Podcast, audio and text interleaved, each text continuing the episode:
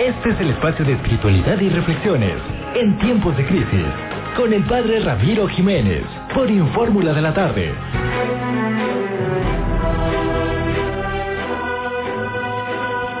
En tiempo de crisis, saludo con mucho gusto en esta tarde de viernes al padre Ramiro Jiménez. ¿Cómo le va? Buenas tardes.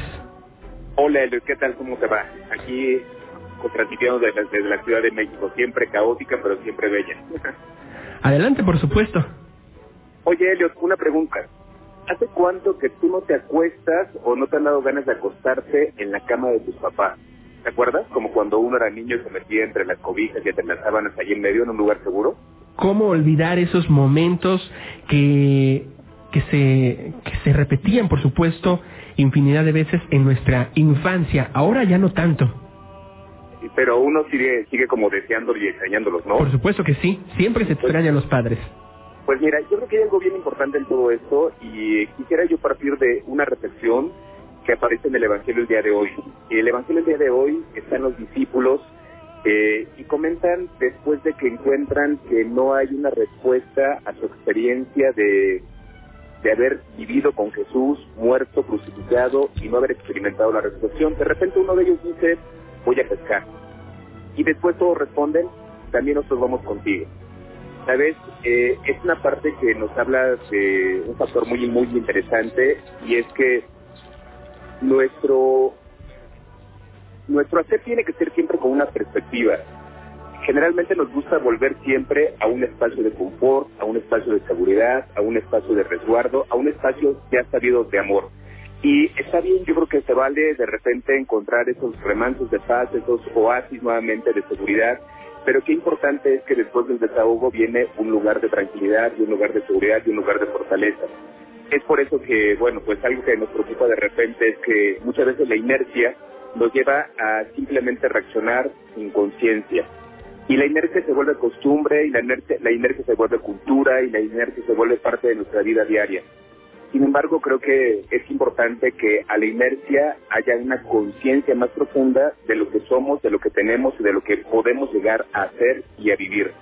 Por eso yo preguntaría y le preguntaría a todo el auditorio, esta cuarentena nos ha forzado a tener el resguardo de una casa.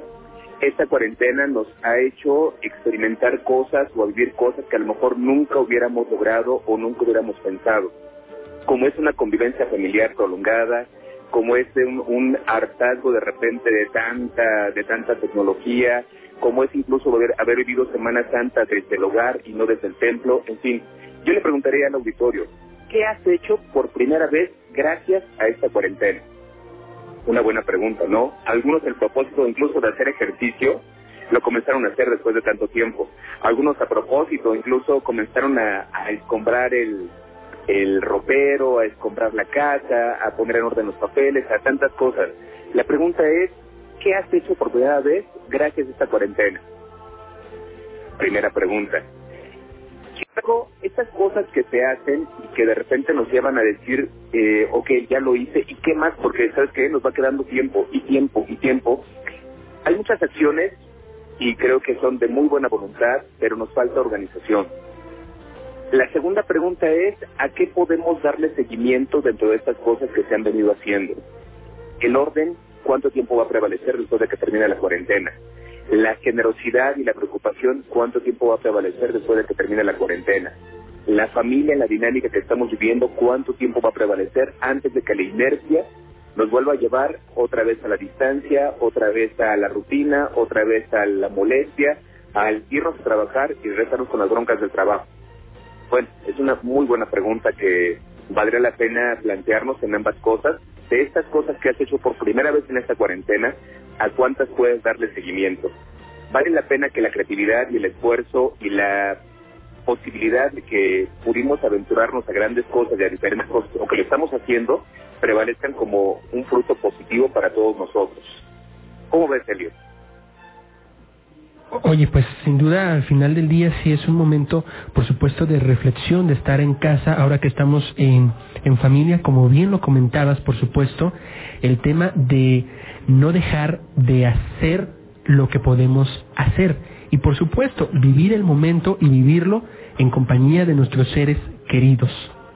Y mantenerlo. ¿Sabes qué? Que hay muchas riquezas que vale la pena mantenerlo porque la creatividad, la armonía, la comunicación. Mira, por ejemplo, yo, yo le preguntaba mucho a una amiga, oye, ¿y cómo está la convivencia en tu casa? Porque cuando me ha tocado ir, de repente veo que están como en la bronca, en el grito, en el, en el estrés al, al 100%. Le digo, y ahora que les toca estar todos encerrados, ha cambiado. O sea, ya ha cambiado para bien, tenemos un tiempo más de convivencia, hemos tratado de experimentar cosas diferentes. No, o sea, este tipo de creatividad y de dinámica familiar hay que mantenerla, hay que prevalecer. De tal manera que, bueno, pues me gustaría cerrar este momento pues con un momento de reflexión que se convierte en oración. Y ante este momento de oración, pues me gustaría mucho que hiciéramos un momento de silencio en el interior del corazón que, que pusiéramos en orden nuestra mente, enfocáramos el espíritu y pudiéramos con un acto de respiración profunda hacer que el tiempo vaya a este ritmo que nos permite encontrarle profundidad a la vida. Por eso te diría, repite conmigo, Señor, cambia nuestra mentalidad para entender que la resurrección no es un optimismo barato. Enséñanos a vivir la resurrección como un compromiso donde la vida sea donde la vida se encuentra lesionada, ganando y apostando por la vida.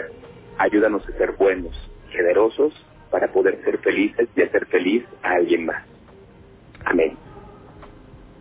Pues querido Martín, con la, con, perdón, querido Helios, con la confianza que nos da el poder encontrarnos con tu auditorio, hoy solamente les decimos si quieren seguir acompañándonos, uniéndonos en esta transmisión, podemos seguir manteniendo una campaña, estamos iniciando una campaña este, con algunos amigos que se llama hashtag compasión.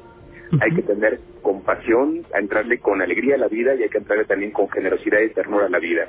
Hashtag compasión, este, lo podrán seguir en mi Facebook, este, Pastoral Creativa se llama así, y ahí podemos ir, ir dándole secuencia a estos proyectos. Es importante ser propositivos y tener una mentalidad buena que nos permita construir algo permanente. ¿Vale la pena todo este tiempo de cuarentena? Sí, pero hay que darle sentido. Pues es todo. Helios, un abrazo a toda la comunidad este, que nos escucha en el, en el radio en el Bajío. Muchísimas gracias y por supuesto estaremos muy al pendiente de esta campaña que estás emprendiendo desde la Ciudad de México. Te mando un abrazo y bendiciones a todos. Pueden seguir nuevamente en Facebook Pastoral Creativa. Bienvenidos a todos. Abrazo fuerte hasta la Ciudad de México, el padre Ramiro Jiménez aquí, en Grupo Radio Fórmula Bajío.